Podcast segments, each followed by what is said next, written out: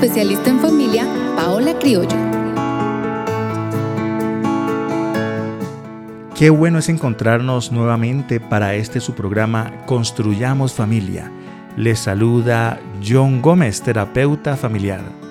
Cordial saludo con ustedes Paola Criollo, psicóloga especialista en familia. Y hoy tenemos un tema muy especial que se titula Cómo ser perdonados y cómo perdonar. Hoy queremos hablar acerca del perdón. Importante tener en cuenta que este es un tema sensible como muchos de los que hemos abordado en este programa. Muy bien, y por eso queremos pedirles que lo que aprendamos sea usado para mejorar, no para juzgar a la familia, no para juzgar a tu esposo, a tu esposa, ni a los hijos, ni a tus padres, sino que podamos aprenderlo. Lo que vayamos a aprender hoy, aprendámoslo para mejorar cada uno de nosotros. Entonces vamos a iniciar este tema preguntándonos, ¿por qué es difícil perdonar? Porque la traición, el engaño, el maltrato físico, mental, emocional, económico, social, espiritual, cibernético duelen. Muy bien, cuando ocurre algo, alguna situación que somos como digamos las víctimas de esta situación, hay una traición, un maltrato, cualquiera de los que has mencionado, sea físico o emocional, económico, cualquiera sea, entonces duele y duele en lo más profundo de nuestro ser. Y cabe destacar que entre más profunda sea la herida, ahorita les vamos a hablar de ese símbolo, de esa ilustración de la herida, entonces asimismo pues se vuelve un poco más complejo perdonar. Cuando hay insultos con palabras o con acciones, cuando nos rechazan, cuando hay desprecio, cuando hay abuso, cuando hay abandono, cuando hay indiferencia, sea con el lenguaje corporal o con los gestos, entonces duele. Entonces a la pregunta, ¿por qué es difícil perdonar? La respuesta corta sería porque nos duele, nos duele la traición, nos duele aquellas acciones que nos han causado daño. Pero entonces ¿será que todas las ofensas son iguales? Claro que no.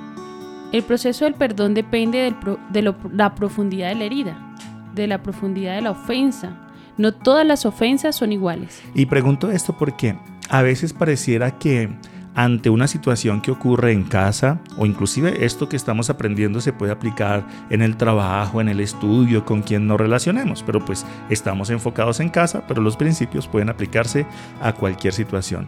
A veces creemos que frente a cualquier situación el perdón o el pedir perdón ocurre de la misma manera y esperamos que sea una falta pequeña o una falta grande, entonces nos perdonen de la misma manera, tal vez con unas disculpas y ya está. Entonces estamos viendo que no todas las faltas son iguales.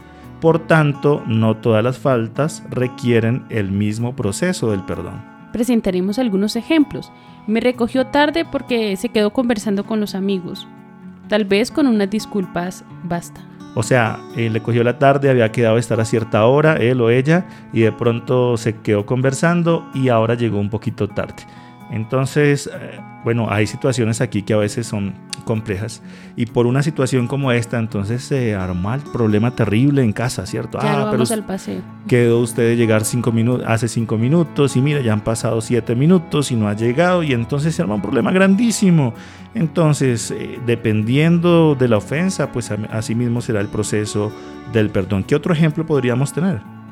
Dijo algo muy fuerte, eh, se dejó llevar por las emociones, me ofendió muy profundo.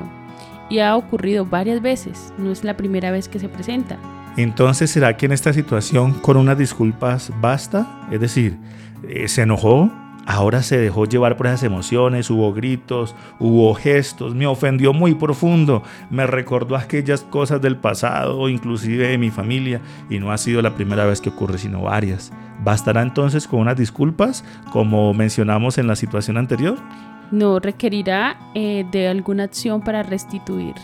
O sea, esas acciones para buscar el perdón. Ahora coloquemos una situación mucho más compleja me fue infiel, compartió conversaciones, imágenes, videos, sentimientos con otra persona. Ok, aquí ya tenemos una situación más compleja porque estamos hablando de la infidelidad. ¿Será que con unas simples disculpas, ah, amor, sí, sí, me equivoqué, perdóname y ya está, haga de cuenta que no pasa nada? ¿Será que con eso basta? Claro que no, requiere un proceso más extenso en los pasos del perdón. Muy bien, entonces aquí estamos aprendiendo un ejemplo y es, eh, o una situación, y es que entre más grave sea la situación, pues el proceso del perdón requiere más trabajo y requiere más tiempo. Y por eso queremos colocar ante ustedes el ejemplo de una herida.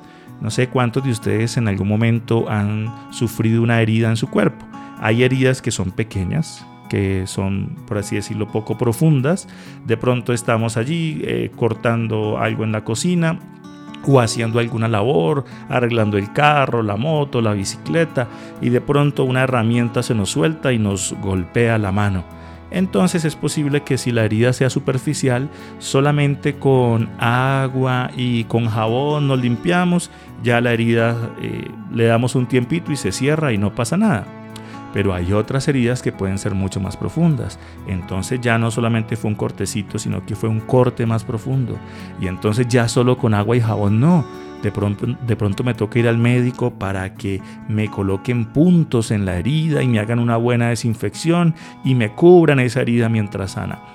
Pero pueden haber heridas más profundas, donde ya no solamente requiere tomar puntos, sino que requiere ahora una intervención, una intervención, ya solito no se puede sanar, entonces toca intervenir, conectar, hacer cirugía para poder sanar. Y en otras ocasiones las heridas son tan fuertes que dañan de manera irreparable un órgano del cuerpo, eh, una mano, un brazo y es necesario amputar. Como notamos aquí, no todas las heridas son iguales. Entonces, no todos los procesos de recuperación de una herida son iguales. Esto mismo podemos aplicarlo a nuestra situación de familia y de parejas y en el trabajo y donde quieras aplicarlo. Cuando hay situaciones sencillas, se resuelven de una manera sencilla. Cuando hay heridas en nuestro corazón que son un poco más profundas, pues va a requerir más trabajo, tanto del que ofendió, ese trabajo para recuperar la confianza, ese trabajo para poder eh, sanar esa herida, como también de la persona que fue víctima de esta situación. Se requiere entonces mucho trabajo. Y hay situaciones, y así como hay heridas que no podemos sanar por nosotros mismos, hay situaciones donde es bueno la compañía de un terapeuta familiar, de un psicólogo, de alguien que pueda darnos una mano en ayudar a sanar estas heridas. Entonces, algunos creen que para cualquier ofensa, solamente con solicitar el perdón es suficiente pero perdonar y ser perdonados, dependiendo del tipo de la, del tipo de la falta, entonces requiere tiempo y trabajo. Por supuesto, se requiere tiempo y trabajo en el proceso del perdón. Eh, con la ilustración de las heridas, eh, nuestras heridas emocionales también duelen y hay heridas muy profundas que requieren ese proceso de cicatrización. Y es que hay un peligro y es cuando no atendemos bien las heridas, cuando creemos que ya están sanas, pero de pronto no están tan sanas como nosotros pensamos. Hemos tenido algunas situaciones de familia o de pareja en que una situación ocurrió hace muchos años y de pronto se da por sentado de que ya se sanó, pero de pronto no hubo el trabajo suficiente, de pronto no se hizo esos actos de restitución tan necesarios y entonces, aunque aparentemente todo estaba bien, hay una herida viva detrás de una capa que aparece sana. Entonces, vamos a hablar ahora acerca de esos requisitos que tiene el perdón. Entonces, ¿cuáles serían esos requisitos, esos pasos para que una situación pueda dejarse atrás y poder proceder al perdón. Es importante reconocer nuestra falta y confesar nuestra falta. En muchos casos esperamos pedir perdón cuando se nos descubre para poder ahí sí realizar la confesión. Entre más nosotros guardemos silencio, más profundo eh, va a ser el proceso de cicatrización. Muy bien, entonces nos encontramos allí con que es importante confesar las faltas. Lo que tú dices es bien importante porque hay personas que confiesan, pero ya cuando son descubiertos. Entonces eso es muy doloroso, hace mucho daño para una persona. Entonces no solamente que fue engañado, sino que han pasado días, meses o inclusive años con una situación que no se me dijo. Entonces enterarse de un engaño es difícil, pero descubrirlo por sí mismo es aún más doloroso. Y en algunos casos, a pesar de que se descubre y que se tienen pruebas de lo que ha sucedido, la persona puede seguir sustentando que no es así, sea el hijo, sea el esposo, sea la esposa, y queremos mantenernos allí en nuestra falta. Entonces, primer requisito para el perdón, confesar la falta. Entre más esperes para confesar, más profunda será la herida y más difícil será el proceso del perdón. Algunas personas aplican el asunto de que si no, lo veo no, me duele, entonces prefiero que nunca se den cuenta de lo que hice para no tener que pedir perdón. Déjame decirte que mm, hay situaciones que trascienden a lo que nosotros podamos ocultar y en algún momento una situación puede salir a la luz, así que es mejor confesar el error y hacer el proceso del perdón. Una vez se confiesa la falta, es importante apartarnos del error, porque de nada nos sirve pedir perdón y continuar en el mismo camino. Muy bien, entonces, el primer requisito o paso para el perdón es confesar la falta. El segundo, entonces, cuando hablamos de confesar la falta, significa admitir esos errores, admitir que crucé ciertos límites, coloquémoslo desde ejemplos muy sencillos como los que pusimos ahorita, admitir que llegué tarde. Entonces puedo colocar mil excusas, el tráfico, esto, lo otro, pero es mejor decir, oye, sí, discúlpame, mira, llegué tarde, me, me quedé hablando con mis amigos o con mis amigas y llegué tarde. Entonces admitir el error hace parte de ese proceso. Ahora si fue una situación un poco más compleja como la que vimos, eh, se descontrolaron mis emociones, no gestioné bien esa situación y de pronto sé que dije alguna palabra que no era la adecuada. Entonces lo mejor es reconocer el error. No debemos tener temor de reconocer esos errores y decir, mira, si esta palabra que dije estuvo muy fuerte, perdóname, no, no debí decir esta, esta situación. A veces es mejor, o en todas las ocasiones es mejor, pedir disculpas a tiempo y no permitir que, es, que, que, pasen cierto las horas, los días, los meses, los años, y entonces ahora ese rencor, ese dolor va creciendo y creciendo hasta que finalmente se hace mucho daño. Así es, y no solo la herida del rencor y del dolor, también la herida de la culpa, porque en quien guarda el secreto, quien no se aparta del error, quien no confiesa la falta, no reconoce que se equivoca, cada vez va acumulando más culpa, culpa, y esa culpa también duele, y esa herida de la culpa también se puede infectar. Y es que esa culpa no deja vivir.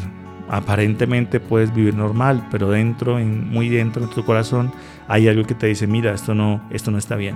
Entonces, primer paso, confesar esa falta. El segundo entonces es apartarse del error, de la acción hostil, de la situación ofensiva. Porque entonces, si pido perdón por obligación, pero continúo con la misma circunstancia, con las mismas acciones, pues se pierde el sentido, ¿no? Y colocamos aquí el mismo ejemplo que estamos hablando de las heridas. Entonces resulta que una herida está sana por fuera, pero por dentro puede estar eh, no sana, puede estar abierta, puede estar infectada y causando daño. Ese es el problema de querer sanar las heridas de una manera muy rápida hay una acción, algo que ocurrió en casa o en mi familia o en el trabajo y quiero sanarlo. Ay, sí, discúlpeme, discúlpeme. Pero no hubo un reconocimiento del error, no hubo unas acciones de restitución y creemos que ya esa herida está sana. Pero por dentro esa herida puede estar abierta, infectada, ¿no? Entonces una herida que no se deja sanar, eh, sino que se vuelve a maltratar una y otra vez, pues no puede sanar bien. Entonces colocamos el ejemplo aquí de la repetición. Entonces ocurrió algo en casa, eh, yo perdoné, ¿cierto? Viene una segunda vez y una tercera vez y una cuarta vez. Imagínate una herida que te está sanando, es una herida profunda, pero ahora la golpeas, ahora la tocas, ahora te vuelve a ocurrir. A mí me ha ocurrido eh, que me corto, eh, me coloco alguna bendita o algo, oye, y me pego en el mismo dedo estoy haciendo mis cosas y nuevamente la herida se vuelve a abrir. Claro, cuando la herida se toca y se toca varias veces eh, y no se le permite sanar, eso se nos puede convertir en un círculo de, de dolor interminable. Muy bien, y entonces por eso debemos apartarnos del error, apartarnos de la acción hostil, de la acción ofensiva. Porque ese dolor no solo va hacia la pareja, sino que se termina involucrando toda la familia. Muy bien, y es que el dolor entonces ahora se expande, ¿no? Ah, lo mismo ocurre con las heridas. Un ejemplo, una persona que tiene un accidente de tránsito y se incapacita, pues él está sufriendo las consecuencias del error que haya cometido, si fue error de él o en caso de que haya sido un accidente. Sin embargo, también quienes están alrededor pues tienen que acompañarlo, tienen que lidiarlo con algunas cosas. Entonces ese dolor se pasa también a la familia. Entonces notemos este segundo punto que estamos hablando, ese segundo paso o requisito para el perdón, el cual es apartarse de la ofensa. Definitivamente es muy difícil perdonar cuando se sigue en las mismas circunstancias. Pedir perdón implica hacer ese esfuerzo grande en cambiar de conducta y ahora entonces comprometerse a tener una relación de familia o de pareja basada en el respeto y en el amor. Nosotros encontramos en la Biblia alguna orientación sobre este punto. En Mateo capítulo 18, versículo 21, nos dice de la siguiente manera. Luego Pedro se le acercó y preguntó, Señor, ¿cuántas veces debo perdonar a alguien que peca contra mí? ¿Siete veces? No, siete veces, respondió Jesús, sino setenta veces siete. Muy bien, y este, este, esta idea de la Biblia es utilizada por muchas personas para decir, mire, usted me perdonó una y debe perdonarme otra y debe perdonarme otra. ¿Cuántas veces debemos perdonar? Bueno, aquí nos dice que debemos perdonar las veces que sea necesaria. Necesario, sin embargo, no puede prestarse esta idea de la Biblia para que abusemos de otra persona eh, cometiendo estos actos hostiles. Balanceemos este versículo de la Biblia con otro que se encuentra en Proverbios capítulo 28, versículo 13. ¿Qué nos dice este versículo? Quien encubre su pecado jamás prosperará. Quien lo confiesa y lo deja haya perdón. Mira que aquí en las escrituras nos encontramos con este principio. Quien encubre su pecado, es decir, quien no reconoce su falta, quien no reconoce su error, quien no la confiesa, entonces jamás prosperará. Como decimos, hay personas que quieren tener un buen hogar, pero sin reconocer sus errores, y eso es algo que no prosperará. Ahora, quien lo confiesa, dice aquí, y lo deja, haya el perdón. ¿Notas los pasos que estamos hablando? Confesar la falta, reconocer el error y dejarlo atrás, apartarse de la circunstancia hostil, ofensiva, de aquella cosa que sabemos que hizo daño a nuestra familia. Entonces esto nos lleva a pensar que exigimos que nos perdonen, pero no hacemos lo necesario para restituir el daño que hemos ocasionado. O sea, a veces solamente decimos, eh, ya te pedí perdón. Problema tuyo si me perdonas o no. ¿Sí? Eso no, no es una acción de, de, restitución, eso no es una acción de pedir perdón. Necesitamos trabajar fuertemente. Volvemos a decir lo mismo, ¿no? Entre más grande fue la ofensa, pues más tiempo y más trabajo requiere para poder ser perdonados y para también poder conceder ese perdón. Entonces hemos visto dos puntos, ¿no? Primero, confesar la falta. El segundo, apartarse del error o de la ofensa o de la acción hostil. Y entonces ahora miremos un tercero. Y el tercero es intentar restituir el daño para buscar el perdón. Es importante trabajar para ganar el perdón. Debemos luchar requiere tiempo. Eh, recordemos que depende eh, del nivel de la herida. Muy bien, de esa profundidad de la herida, ¿cierto? Entonces, volvemos a decir, para un asunto sencillo, pues bueno, unas disculpas bastan. Para un asunto un poco más complejo, entonces va a requerir, va a requerir más trabajo, más esfuerzo. Para un asunto muy profundo, pues necesitamos mucho tiempo, mucho trabajo y también, como dijimos en algún momento, también va a requerir la intervención de un profesional que nos pueda ayudar a colocarnos de acuerdo y a sanar esas heridas, tanto para el que digamos, fue la víctima, como para la persona que las causó. Y es que el problema es que esto se complica, porque a veces una de las personas inicia con la ofensa, pero entonces el otro continúa y se vuelve esto un asunto muy complejo que requerimos abordar. Algunos aparte que ofendieron dicen, si no me perdonas me voy, te dejo, no te voy a rogar toda la vida. ¿Será eso una aptitud para buscar restituir el daño que se ocasionó? ¿Para buscar el perdón? Aparte de que me hicieron un daño, me colocan el tiempo. Tiene dos días para perdonarme. Tiene un mes para perdonarme si no me voy. No, no, no. Esa no es una actitud, eh, digamos, requisito o o especial para pedir el perdón. Es necesario entonces reconocer las faltas, es necesario apartarse del error y también intentar restituir. Hay una palabra clave aquí o dos palabras claves que hemos puesto hoy y la hemos repetido varias veces que son las siguientes. Tiempo y trabajo. Sanar una herida requiere tiempo, requiere dedicación. Lo mismo entonces ocurre con el pedir perdón.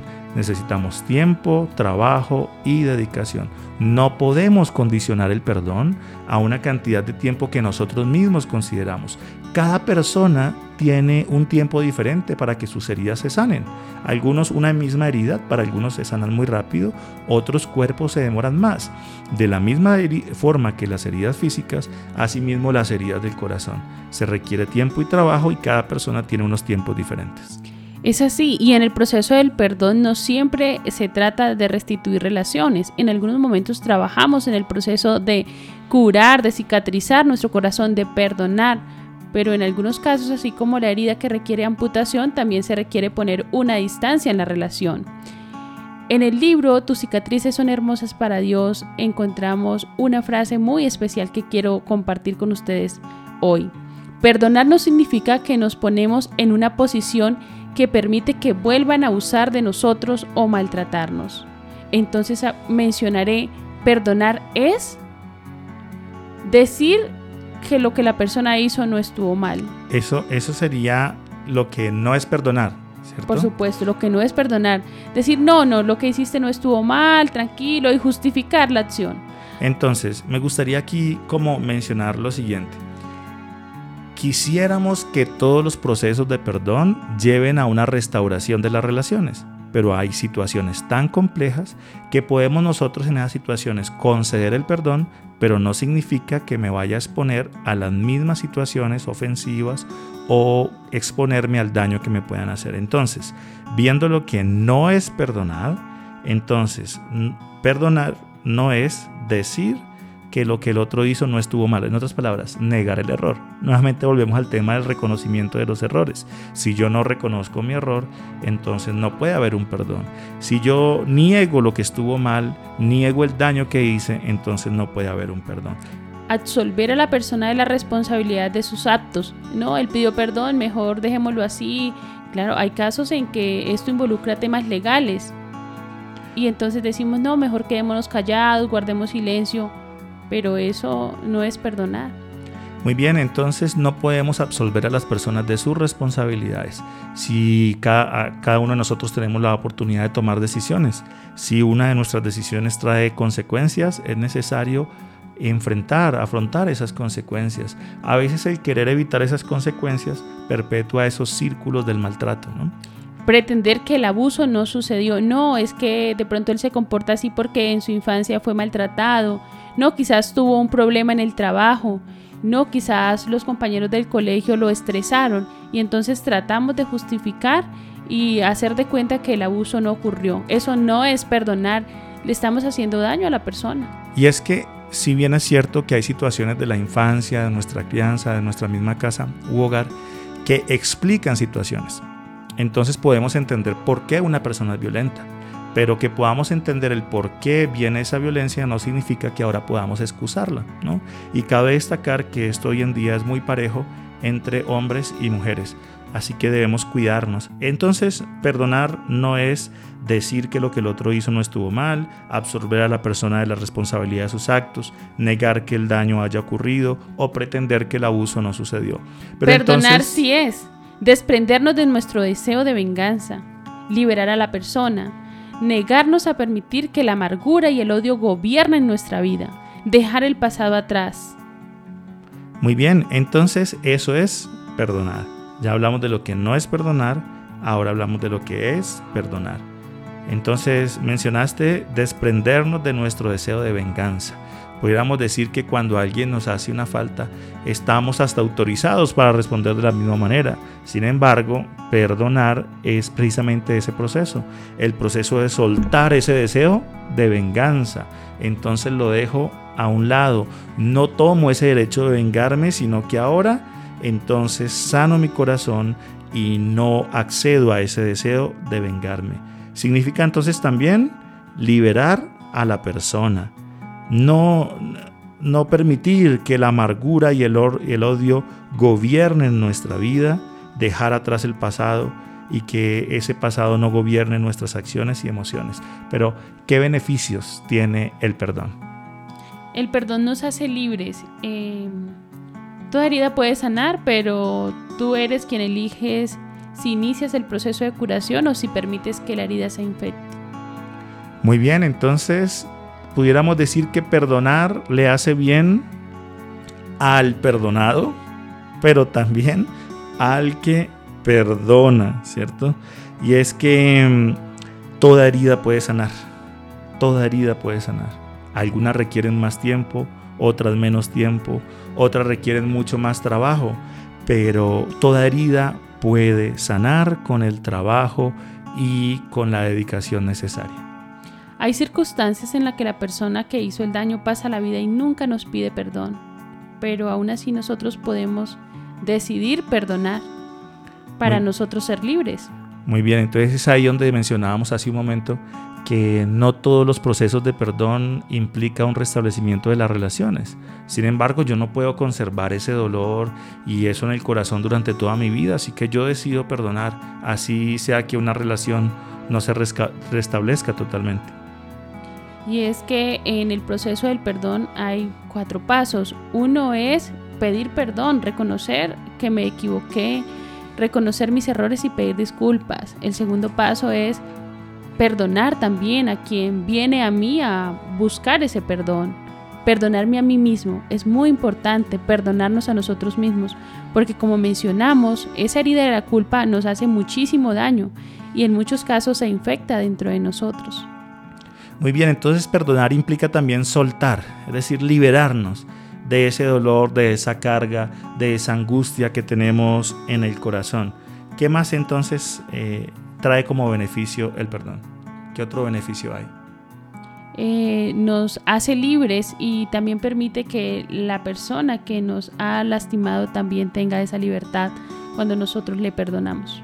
Muy bien, entonces queremos invitarlos en este programa a practicar más el perdón, a perdonar y también trabajar para ser perdonados. Hemos hecho énfasis que hay diferentes pasos en este proceso del perdón, pero que también es importante entender que no todas las heridas son iguales. Por tanto, no todos los procesos de pedir perdón y de perdonar son lo mismo. Hay que trabajar, hay que dedicar tiempo, hay que tener dedicación para perdonar. Y eso puede hacer que tengamos buenas relaciones en nuestros hogares. Muy bien, vamos a dejar hasta aquí el programa de hoy, pero les esperamos dentro de ocho días para continuar con otro tema en este su programa Construyamos Familias. Si deseas más información, puedes ir a la página web www.construyamosfamilia.org o escribirnos al número de WhatsApp 320-370-5704. Inspirados por Dios, construyendo esperanza, construyendo en amor, construyendo en valores, construyendo en perdón, construyendo familia.